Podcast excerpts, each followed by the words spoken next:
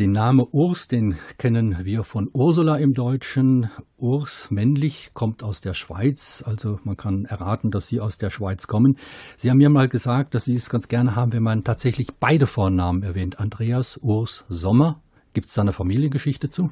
Es gibt ein kindheitliches Trauma. Das Trauma besteht darin, dass ich auf der Fahrt von Basel nach Zürich im Zug festgestellt habe, vielleicht als ähm, elf- oder zwölfjähriger, dass es in der Nähe von Bruck ein Bestattungsunternehmen gibt, das äh, Andreas Sommer heißt. Und dann habe ich mir gedacht, von diesem Bestattungsunternehmen, da müsse ich mich doch unterscheiden. Entsprechend habe ich mich besonnen auf den in der Familie nie im aktiven Gebrauch befindlichen zweiten Vornamen Urs und habe mich von da an dann Andreas Urs Sommer genannt. Auf diesen Namen bin ich allerdings auch getauft und ich finde das schön, das Bärige auch noch im Namen zu haben. Ursus ist ja der Bär im Lateinischen. Ich nenne mal die Stationen, die Sie in den letzten Jahren hinter sich gebracht haben. 1972 in Zofingen geboren. Das ist eine sehr idyllische Kleinstadt. Ich habe mir Bilder angeschaut. Das ist wirklich wunderschön dort. Das liegt so ungefähr zwischen Basel und Luzern auf halbem Wege, ganz grob beschrieben.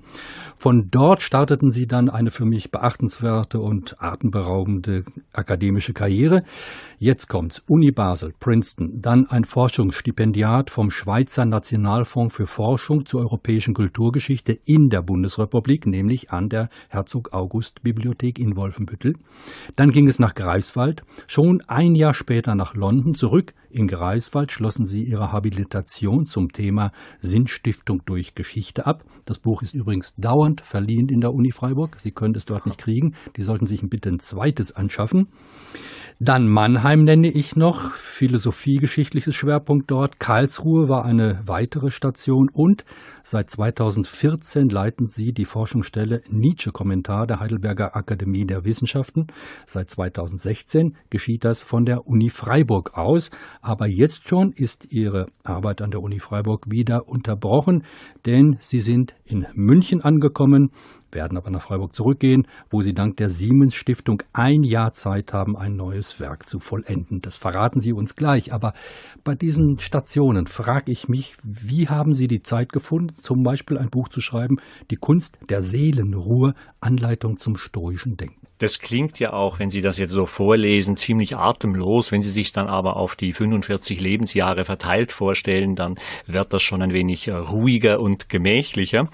In der Tat war es mir immer wichtig, Philosophie als etwas zu verstehen, was nicht bloß für die akademische Welt, für die Universität, für die Schule also da ist, sondern Philosophie sollte genauso für die Welt da sein. Entsprechend sind mir auch immer Buchproduktionen und andere essayistische Arbeiten wichtig gewesen, die sich nicht nur an die lieben Kolleginnen und Kollegen vom Fach wenden und das von Ihnen gerade genannte Büchlein zur Seelenruhe, das eigentlich einen ganz anderen Titel hätte haben sollen. Das war dann ein Verlagstitel. Ich hatte mich da rumgestritten mit dem Verlag eine Weile und ähm, bin aber auf taube Ohren gestoßen. Eigentlich hätte das Buch über die Seelenruhe, denn es gibt keine Kunst der Seelenruhe, so heißt das Buch, hätte eigentlich Lob der Sterblichkeit heißen sollen. Aber das fand der Verlag dann ähm, zu negativ, weil man mit Sterblichkeit keine Bücher verkauft. Es geht in dem Buch um Stoa, also die antike Richtung der stoischen Philosophie, wird da auf gegenwärtige Verhältnisse angewandt. Man müsste gerade im akademischen Bereich ähm, diesen Aspekt der Gelassenheit, der Seelenruhe vielleicht ein wenig höher hängen, als man es gewöhnlich tut. Der universitäre Betrieb ist einer, der einem die Seelenruhe durchaus austreiben könnte. Aber Sie haben natürlich völlig recht, dass auch der Titel dieses Buches über die Seelenruhe dazu führt, dass es dann im Regalen der Buchhandlung bei den philosophischen Büchern nicht unbedingt steht, sondern bei der Lebensberatungssektion.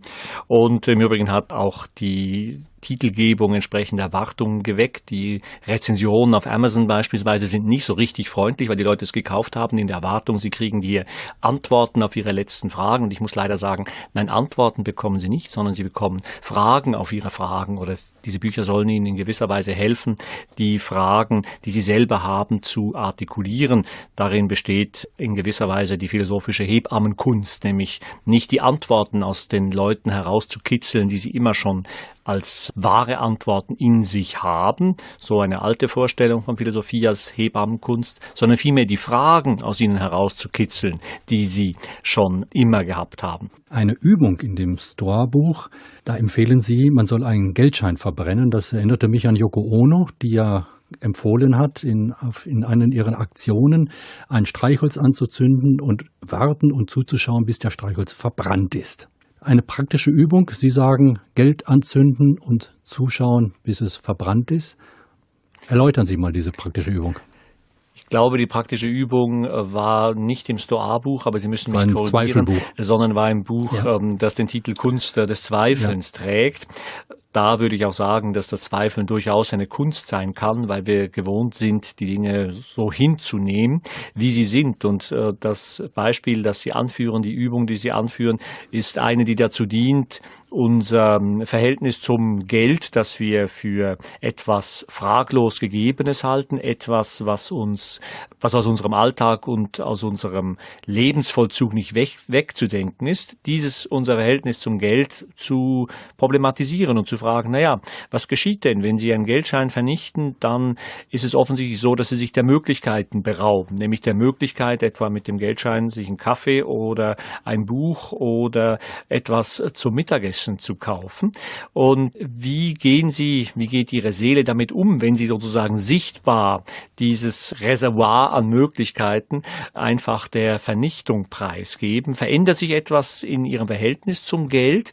Stellen Sie fest, dass vielleicht viele Möglichkeiten die sie haben, gar nicht käuflich sind? Ist es so, dass Möglichkeiten neuer Art sich auftun im Bewusstsein der Zerstörung von Möglichkeiten, die das Geld bietet.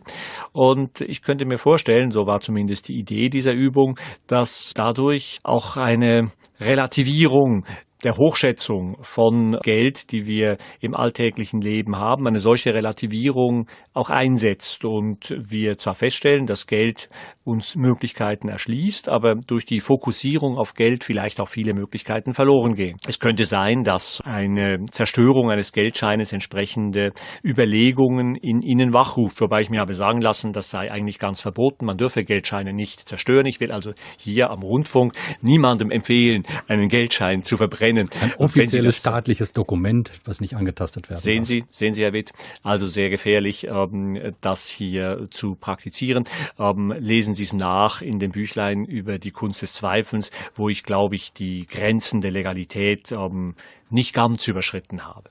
In den Feuilletons der Zeitungen und auch im Rundfunk, auch bei uns in SWR 2, wurde Ihr Buch Werte, warum man sie braucht, obwohl es sie nicht gibt, sehr stark wahrgenommen. In Cottbus, in Dresden und schon länger an westdeutschen Stammtischen rüstet man gerade auf, um die Werte des Abendlandes zu verteidigen. Und nun kommen Sie mit einem Buch daher, was genau das Gegenteil behauptet. Leute, das sind keine Werte, die ewig sind. Das sind keine Werte, die festgeschrieben sind. Sie rufen zur Vielfalt auf. Sie relativieren alles. Just in diesem Moment.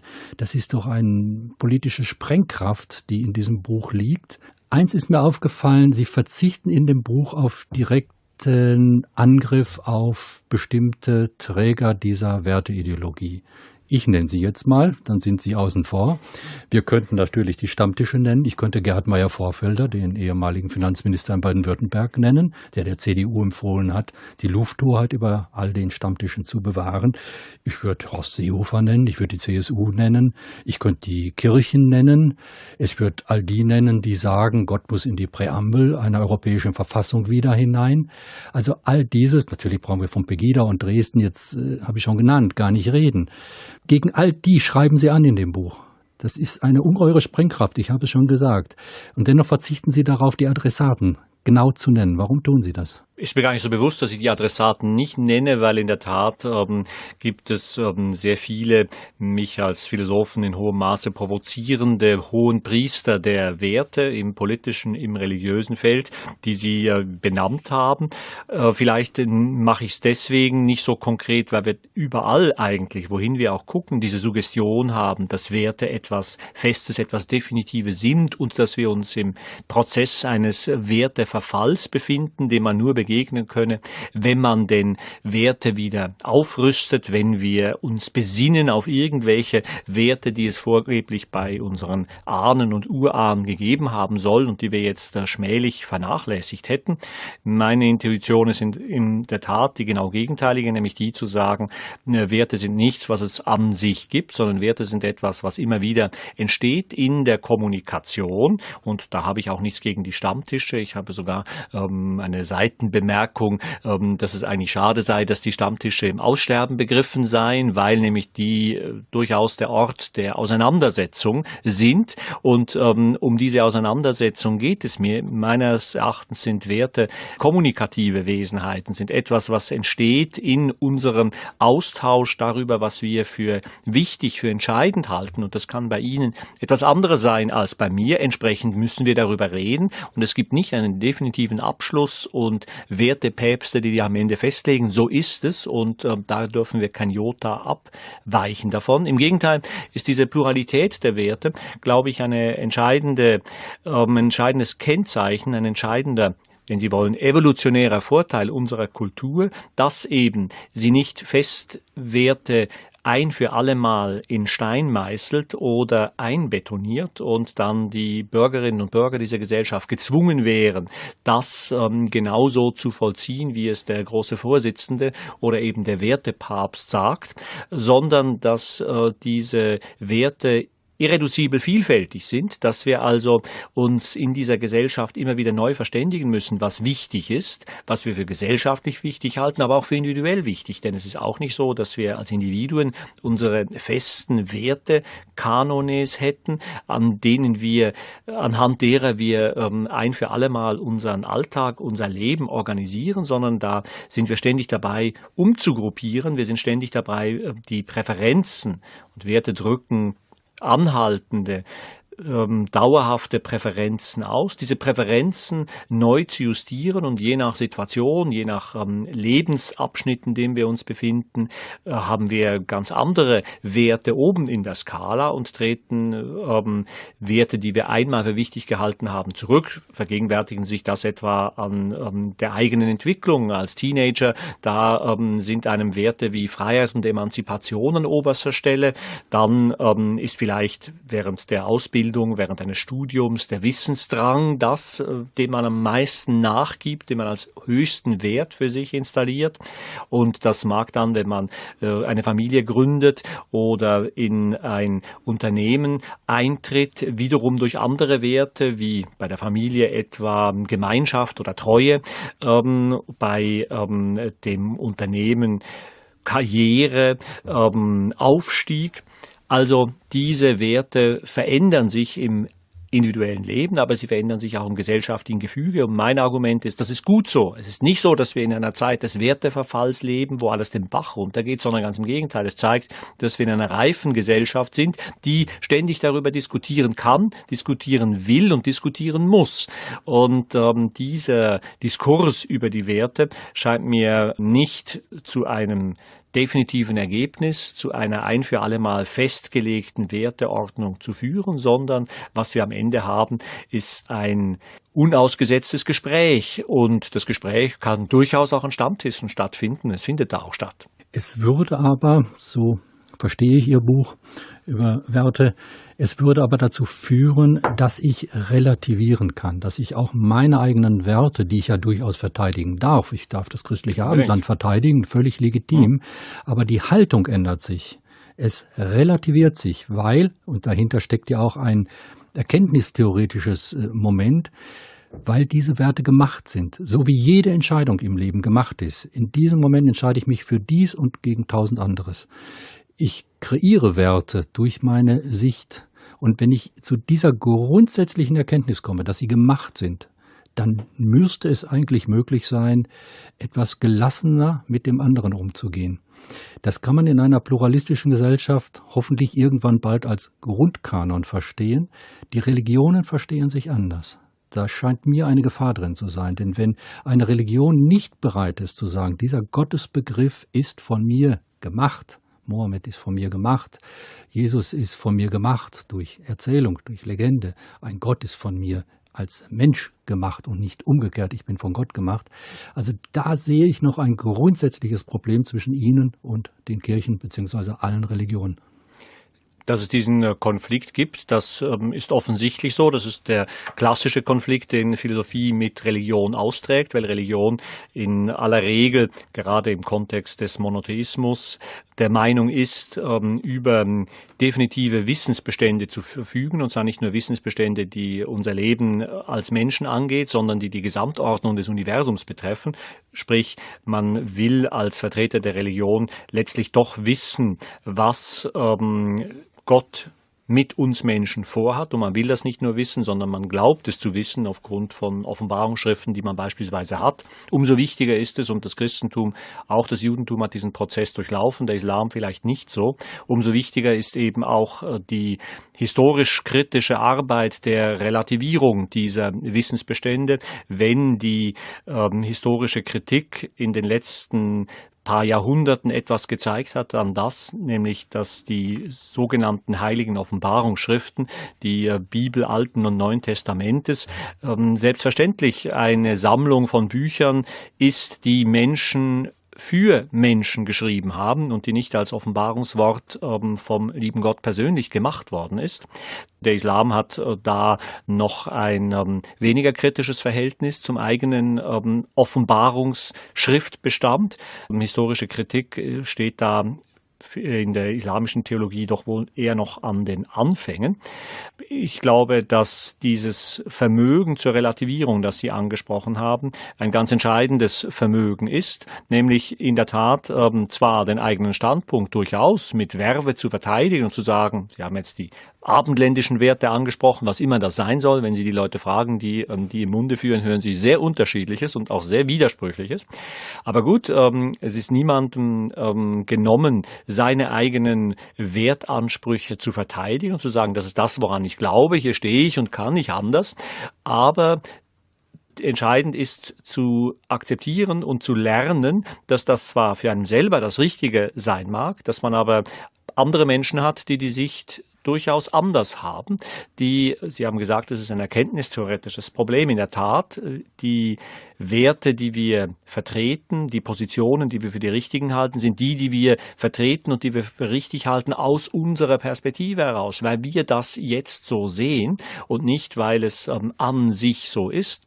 Und wenn man diesen, diese Einsicht in die Standortgebundenheit, in die Perspektivengebundenheit ähm, der eigenen Werteentscheidungen gewonnen hat, dann ist man auch in der Lage zu akzeptieren, dass ähm, der andere womöglich Werte vertritt, Positionen vertritt, die man zwar abscheulich findet, aber wo man sagen muss, naja gut, ähm, er hat genauso wie ich selbst auch das Recht, seine Werte zu verteidigen, dass ich natürlich dann versuchen werde, womöglich mit Argumenten zu sagen, naja, aber das, was du da als ähm, deine Werte verkaufst, das das ist aus den und den Gründen vielleicht nicht ganz so überzeugend. Sieh mal, da gibt es auch einen inneren Widerspruch in deiner Argumentation, weil du Wert A mit Wert B verbindest, aber das geht so eigentlich nicht. So etwas können Sie versuchen, aber Sie können den anderen nie dazu zwingen. Sie hören SWR 2 Zeitgenossen mit dem Freiburger Philosophen Professor Andreas Urs Sommer. Unter anderem leitet er die Forschungsstelle Nietzsche-Kommentar der Heidelberger Akademie der Wissenschaften. Was hat Nietzsche mit Ihnen gemacht? Nietzsche ist ja auch jemand, der kein System aufgestellt hat, sondern sondern dessen Philosophie auch auf das Leben, auch auf Nietzsches Leben schielt. Und er will, glaube ich, auch, das ist der Anspruch Nietzsches äh, in seinen Schriften, auch Leben beeinflussen. Was hat Nietzsche mit Ihnen gemacht? Er Wann haben Sie zum Beispiel zum ersten Mal gelesen? Das äh, habe ich mich äh, letzthin auch gefragt. Ich habe die Erinnerung daran, wie ich den Zarathustra als ähm, Teenager im Wald gelesen habe. Bei Basel, wo ich ähm, das Gymnasium besucht habe, gibt es einen ähm, schönen Wald, der zu Spaziergängen aller Art einlädt. Und ich habe mich dann da auf einen Baumstrunk gesetzt und den Zarathustra gelesen. Jene Schrift, also sprach Zarathustra, die der späte Nietzsche für sein Hauptwerk ansah. Eine Schrift, die zunächst einmal so wirkt wie ein Offenbarungs Ursprungstext auch diese Bibelsprache adaptiert oder parodiert. Und ich hatte als Gymnasiast, denke ich, Nietzsche schon auch als jemanden gelesen, der Antworten gibt, und zwar letzte Antworten nach dem Sinn und Zweck ähm, des Lebens. In der Tat ist Nietzsche ein ähm, Autor, der scheinbar solche Antworten vorhält und ähm, das muss mich damals, äh, so denke ich es heute, wenigstens fasziniert haben. Aber wenn Sie mich jetzt heute fragen, wie denn ähm, Nietzsche in meinem Leben gewirkt hat, dann würde ich eher sagen, nicht als Antwortender, sondern selbst als Fragender, als der große Irritator. Sie haben zu Recht gesagt, Nietzsche ist kein Philosoph, der ein System fertigstellt. Er hat gelegentlich Ansätze gemacht gemacht, bei dem man sich dann fragen muss, hat er hier vor, ein System zu bauen? Was wir vor uns haben, ist ganz offensichtlich kein Övre, das als System vor uns steht, wie andere philosophische Denkgebäude aus der Vergangenheit vor uns stehen. Also Nietzsche ist für mich derjenige Denker, der am konsequentesten äh, Philosophie als ähm, Irritationsdisziplin nicht nur gedacht, sondern eben auch vorgeführt hat, der in seinem Schreiben, das ein sehr ungewöhnliches Schreiben, ein nicht äh, systematisierendes, häufig aphoristisches Schreiben ist, der es verstanden hat, in seinem Schreiben quasi Philosophie Fleisch werden zu lassen, also nicht bloß gesagt hat, ähm, ich irritiere euch dann, ähm, falls ihr das noch nicht gemerkt haben solltet, liebe Leserinnen und Leser, sondern durch äh, Formen des ähm, literarischen Schreibens ständig diese Irritation auslöst, weil wir, wenn wir ihn lesen, wenn wir ihn genau lesen, feststellen, dass ähm, wir hier nicht zu Denkabschlüssen, zu letzten Erklärungen des Daseins kommen, selbst dann nicht, wenn Nietzsche zum Beispiel über den Willen zur Macht oder die ewige Wiederkunft desgleichen redet und definitive Antworten zu geben scheint. Wenn wir diese Texte dann genau lesen, stellen wir fest, dass er ständig in dem Modus der Selbstaufhebung bleibt.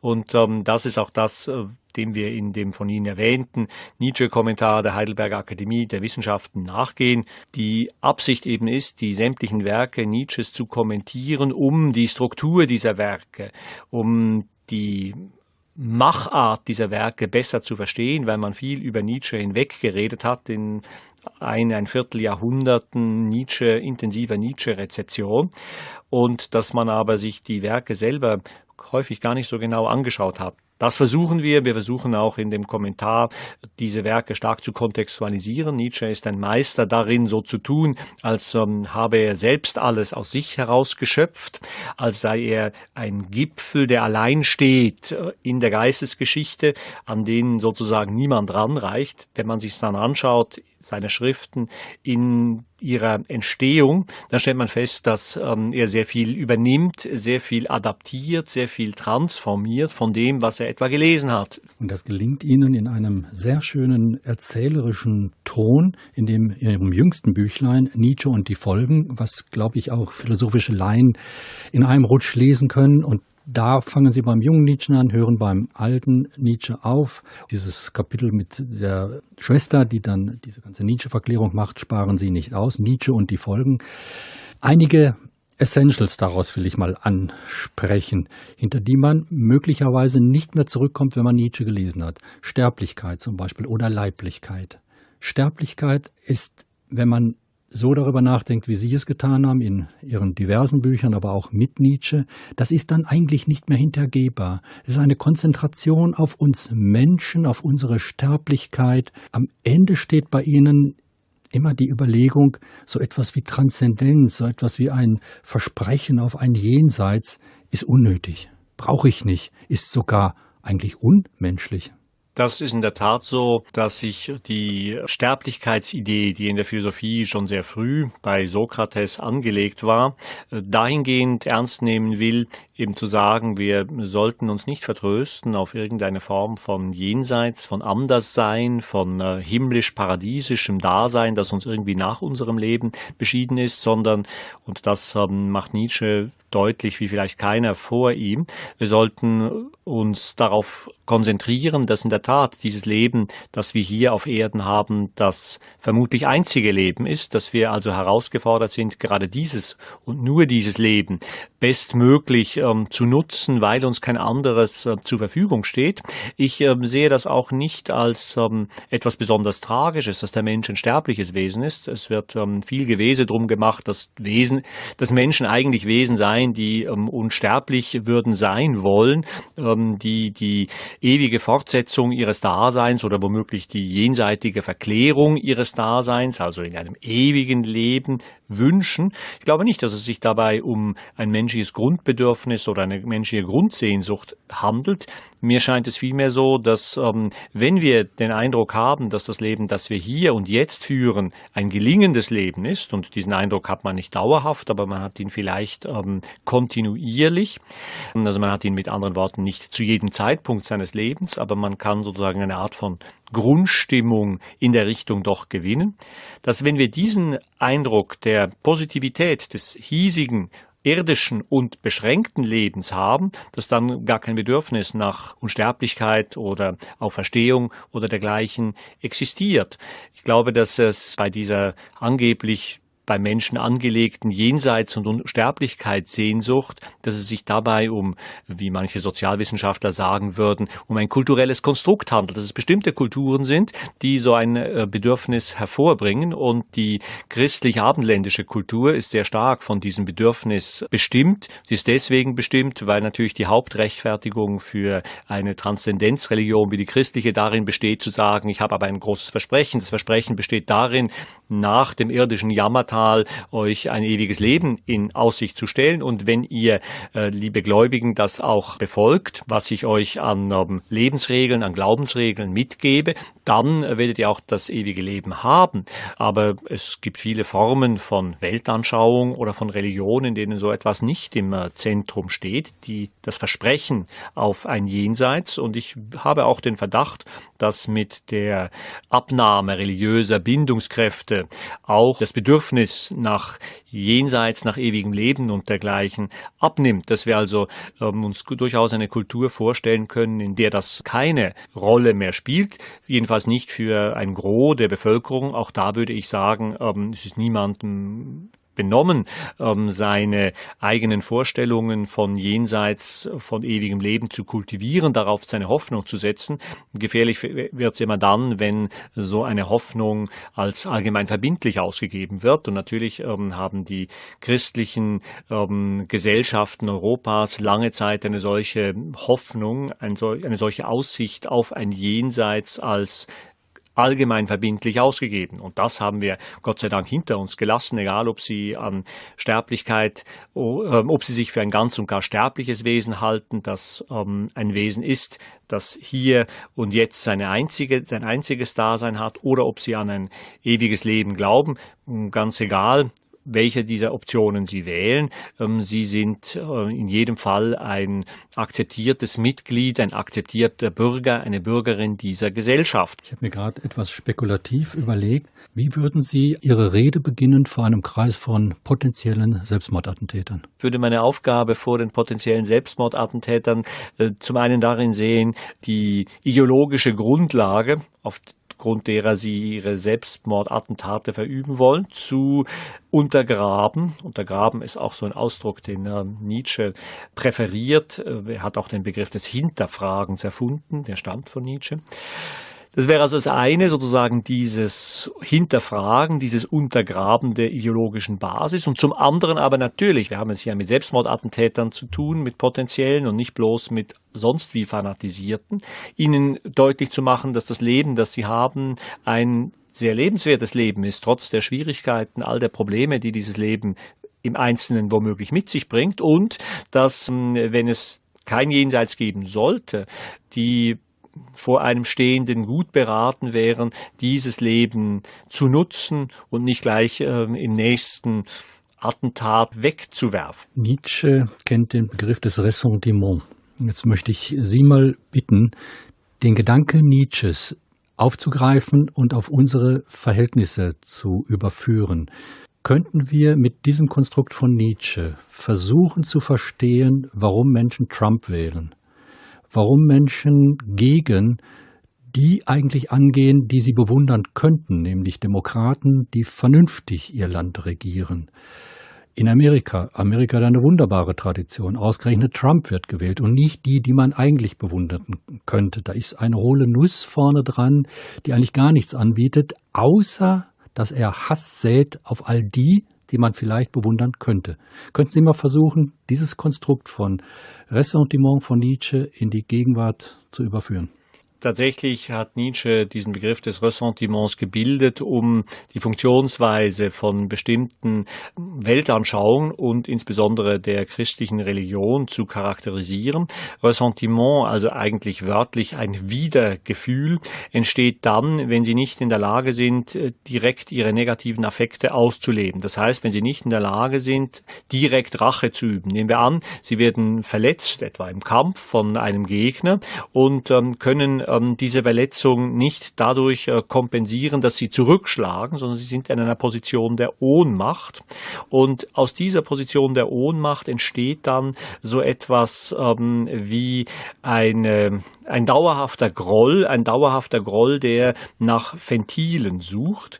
Und die Idee, die Nietzsche dabei hat, ist, dass ähm, dieses Ressentiment sozusagen einem auf Dauer das ähm, Leben, das man hat, vergällt, also auf Dauer dieses Leben negativ einfärbt und ähm, den Hass, den man nicht direkt ähm, abreagieren kann, auf alle möglichen, mitunter zufälligen ähm, Objekte hin fokussiert. Der ähm, Haupt, die Hauptidee, die Nietzsche dabei hat, ist, dass, ähm, dass die negativen Affekte umgeleitet werden, nämlich gegen einen selber, dass wir also negative Affekte haben, weil wir uns nicht wehren können direkt bei einer Verletzung und wir ohnmächtig sind dass wir dann aber nicht sagen, na ja, also die Bösen ähm, sind die anderen, gegen die ähm, haben wir was und gegen die wollen wir eines Tages, wenn wir den können, Rache üben, sondern dass wir die Schuld für dieses negative Empfinden in uns selber finden, dass wir uns selber also zum Gegenstand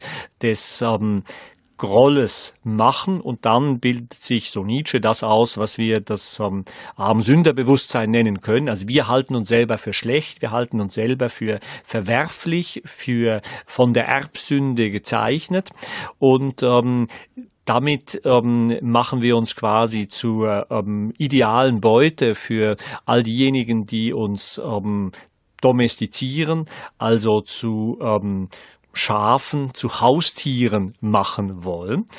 Soweit die Überlegungen Nietzsches. In der Tat ähm, ist in der gegenwärtigen Debatte häufig davon zu hören, dass wir ähm, politische Bewegungen haben, die Ressentiment getrieben sind. Und in ähm, den Feuilletons liest man dann eben auch, ähm, dass ähm, die gerade rechten äh, politischen Parteien davon ähm, ge gezeichnet sein. Ich ähm, bin nicht so ganz sicher, ob wir mit dem Nietzscheschen Instrumentarium da etwas an der Hand haben, was uns zur Diagnose der Gegenwart hilft. Und zwar bin ich ähm, einerseits ähm, sehr viel weniger negativ dem Ressentiment gegenüber eingestellt, als es Nietzsche ist. Ich halte Ressentiment für ähm, etwas, was eigentlich in jedem Fall auftreten muss, wenn wir nicht in einer Gesellschaft leben, die unmittelbar Verletzung durch Gegenverletzung beantwortet. Also wenn Sie zurückschlagen können, dann tritt zwar kein Ressentiment auf, aber in ähm, komplexeren sozialen Gefügen sind sie immer ähm, in der Situation, immer wieder in der Situation, dass sie eben nicht direkt zurückschlagen, nicht direkt ihren Affekt ausagieren können. Ressentiment ist ähm, etwas, was in gewisser Weise das ähm, Innenleben von ähm, Menschen, die reflektiertere Menschen sind, erst konstituiert. Und die Frage ist dann, ja, wie, wohin richtet sich das Ressentiment? Ich würde mit Nietzsche einig gehen zu sagen, ähm, diese Selbstherabsetzung, die etwa dem christlichen Sünderbewusstsein innewohnt, ist ähm, etwas äh, Problematisches. Aber ich würde auch sagen, dass Ressentiment in ähm, vielen Fällen fruchtbar wird. Ich würde also etwa argumentieren, dass äh, die meisten Produkte der Kunst Ressentimentprodukte sind, äh, weil sie entstehen heraus aus einer Unzufriedenheit oder aus einer Verletzung, aus einer Zurücksetzung und das macht dann erst kreativ und fruchtbar. Nietzsche hat zwar die Idee, dass es irgend so etwas wie eine ursprüngliche Kreativität geben soll, etwas, was nicht reaktiv ist. Ressentiment ist reaktiv. Ich ähm, denke aber, dass wir als Menschen ständig in, von Anfang an unseres Lebens in kausalen Verhältnissen stehen. Wir reagieren immer auf etwas. Und ähm, Reaktivität als solches kann ich eigentlich nicht wirklich für ein Problem halten. Wir sind eben nicht Götter, die aus uns heraus die Welt schaffen, ähm, sondern wir sind Wesen, die mit anderen Wesen in Interaktion sind und entsprechend immer reaktiv. Also zurück zur politischen Frage des Ressentiments. Ich würde ähm, durchaus Ressentiment in vielen ähm, politischen ähm, Bewegungen der Gegenwart sehen können, frage mich aber, wie negativ wir das einschätzen müssen. Also für Nietzsche ist zum Beispiel klar, dass der Sozialismus ähm, der Inbegriff des, der Ressentimentbewegung in der politischen Situation seiner Zeit, des späten 19. Jahrhunderts ist, weil eben ähm, sich im Sozialismus ähm, die Energie der zurückgesetzten Arbeiterschaft quasi äh, kondensiert. Da wird versucht, ähm, die Verhältnisse umzustoßen und da kann man auch denke ich, die Fruchtbarkeit von Ressentiment sehen. Der Sozialismus transformiert in die Sozialdemokratie ist eine politische Bewegung, die im 20. Jahrhundert ähm, durchaus sehr viele beachtliche Erfolge in der allgemeinen Verbesserung der gesellschaftlichen Bedingungen ähm, hervorgerufen hat. Also Nietzsche würde das sehr kritisch sehen, aber das ist wieder ein anderes Problem. Er sieht Demokratie und Egalitarismus sehr kritisch. Ähm, mir scheint es aber offensichtlich, dass ähm, gerade die Sozialdemokratie, die für Nietzsche als ähm, Ressentiment-Phänomen vor Augen steht, ähm, es geschafft hat, das Ressentiment produktiv zu nutzen. Und jetzt könnte man sich natürlich fragen, ob das auch denkbar ist bei den gegenwärtigen rechten Bewegungen, die natürlich auch ähm, selbstverständlich aus der ähm, Zurücksetzung, aus der Ohnmacht heraus, dem Gefühl, naja, die da oben machen sowieso, was sie wollen und wir können gar nichts tun, die also aus einer solchen solchen, ähm, aus einem solchen Gefühl heraus entstehen. Ähm, wir können es schwer prognostizieren, ob aus diesem Ressentiment etwas ähm, Gutes äh, hervorgeht. Wir sind ähm, gerade im ähm, ja ähm, liberalen, äh, linksbürgerlichen Milieu gewohnt, das ähm, von vornherein auszuschließen. Aber vielleicht ist es auch nur ein Vorurteil. Könnte sein, dass ähm, Ressentiment auch hier fruchtbar wird. Ich würde es natürlich ähm, philosophisch jetzt hoffen, dass das geschieht. Und ähm, Ressentiment bloß als Etikett zur Diskreditierung einer Position, die einem persönlich politisch nicht gefällt, scheint mir nicht hilfreich zu sein. Also wir gewinnen eigentlich nichts, wenn wir sagen, die Trump-Wähler sind Ressentiment äh, geladen. Die Frage, ob die Wähler von ähm, äh, Bernie Sanders, dem ähm, Gegenspieler von Hillary Clinton bei den letzten Präsidentschaftsvorwahlen, ob die ähm, weniger Ressentiment getrieben gewesen wären. Das wären so ein klassisch sozialistisch oder sozialdemokratisch motivierte Wähler. Das würde ich zu bezweifeln wagen. Man sollte immer fragen, ja, was sind die Früchte? Ähm, an den Früchten soll man sie erkennen, heißt es im Neuen Testament. Und ähm, zur Abwechslung würde ich da sogar ähm, ein solches, ähm, ein solches theologisches Wort einflechten wollen. Ähm, Ressentiment als solches ist nicht ähm, etwas Böses, auch wenn Nietzsche das äh, suggeriert, er sagt nicht böse, sondern er sagt schlecht an der Stelle. Ähm, es ist nicht etwas Schlechtes per se, sondern etwas, was ähm, Energien freisetzt. Und die Frage ist, wohin die Energien gelenkt werden. Das ja. muss man immer im Einzelnen sehen. Wir haben ja in den westlichen Demokratien das Bedürfnis, ich glaube auch zu Recht, dass wir das steuern, dass wir es kanalisieren können. Wir haben mit der Entstehung des römischen Rechts mit Sicherheit nicht mehr die Möglichkeit und den Wunsch, die Rache wieder einzuführen. Ich glaube, das ist historisch so gewachsen und in unserer ganzen Staatsrechtslehre verankert, in unseren Verfassungen und auch in, in unseren Individualrechten äh, verankert. Dennoch, wir haben den Wunsch, das zu steuern zu können. Vielleicht nicht im Sinne der direkten Beeinflussung. Würde es uns gut tun, mit Nietzsche, der absolut Antidemokrat war, der das als Geburt des Sklavenhaltertums ausgegeben hat, der auch eben das Ressentiment dort ansiedelt, würde es uns helfen, mit Nietzsche von unserer Demokratie, von unserem Demokratieverständnis einmal zurückzutreten und danach zu fragen, wie sind solche Bewegungen, solche modernen Phänomene, auch wie der Islamismus, der auf uns zukommt, wie sind die zu betrachten, wie sind die zu kanalisieren und aufzufangen in modernen Gesellschaften. Wir sind so sattelfest seit 200 Jahren davon überzeugt, dass unser Modell von Demokratie dasjenige ist, welches die Welt irgendwann mal retten wird. Und ich höre raus, dass das bei Ihnen und bei vielen anderen natürlich auch ins Schwanken geraten ist.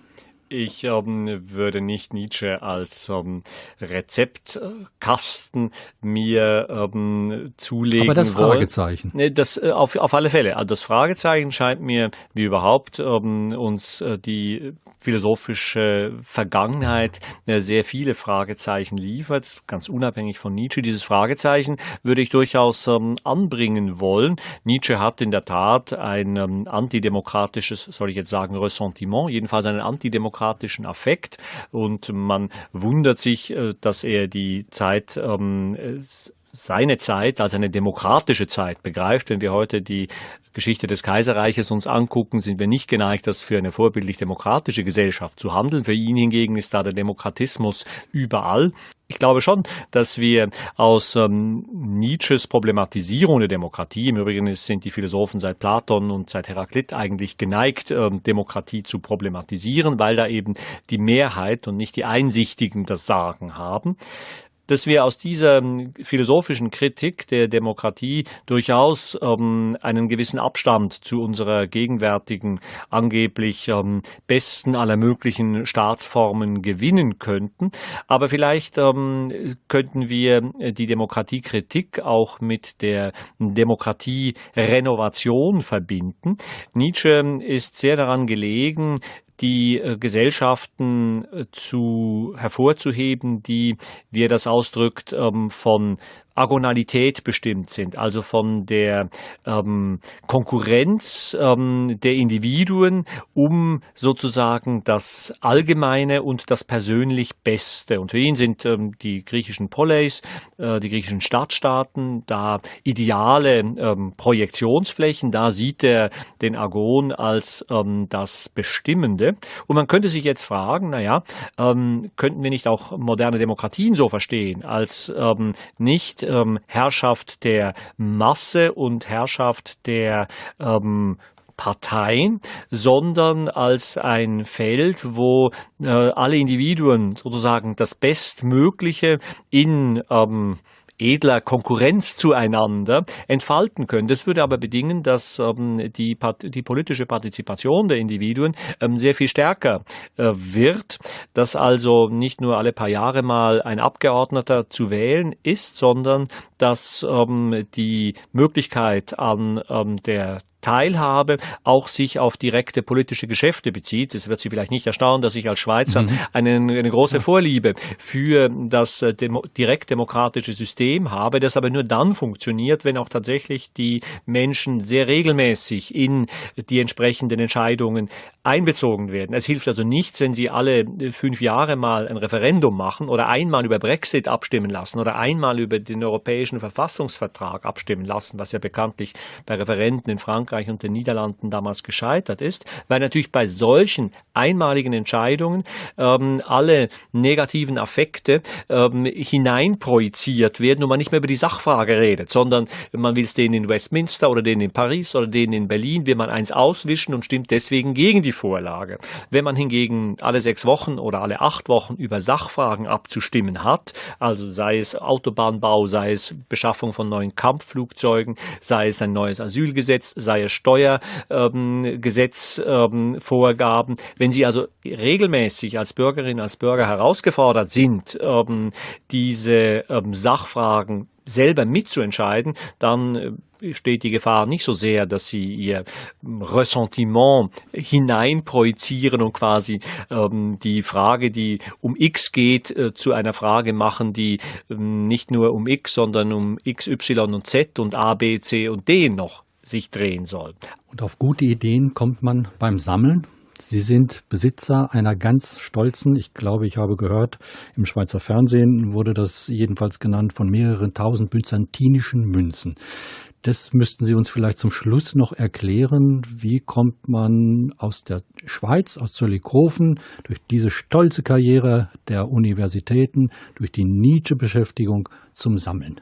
Dazu bin ich schon äh, sehr viel früher gekommen. Ich habe als ähm, Kind ähm, vielfältiges gesammelt, Steine, Briefmarken und dann eben auch Münzen. Und irgendwann, da war ich 13, hat mir ein ähm, Förderer meiner numismatischen Leidenschaft mal ein paar byzantinische Münzen gezeigt und die waren so fremd in ihrem Bildprogramm, so gar nicht passend zu dem, was wir so aus der griechisch-römischen Tradition kennen und was bei uns im Abendland, im sogenannten Abendland, als schön klassisch gilt die haben mich dann nachhaltig fasziniert. Das war eine ganz fremde Bilderwelt und dann habe ich mit 13 angefangen, byzantinische Münzen zu sammeln und da gab es damals ähm, eine Reihe von Münzzeitschriften, die ähm, gerne Artikel nahmen und vor allen Dingen gut bezahlt haben. Als ähm, Schweizer Gymnasiast kriegt man nicht viel Taschengeld, kann man sich nicht viel byzantinische Münzen kaufen.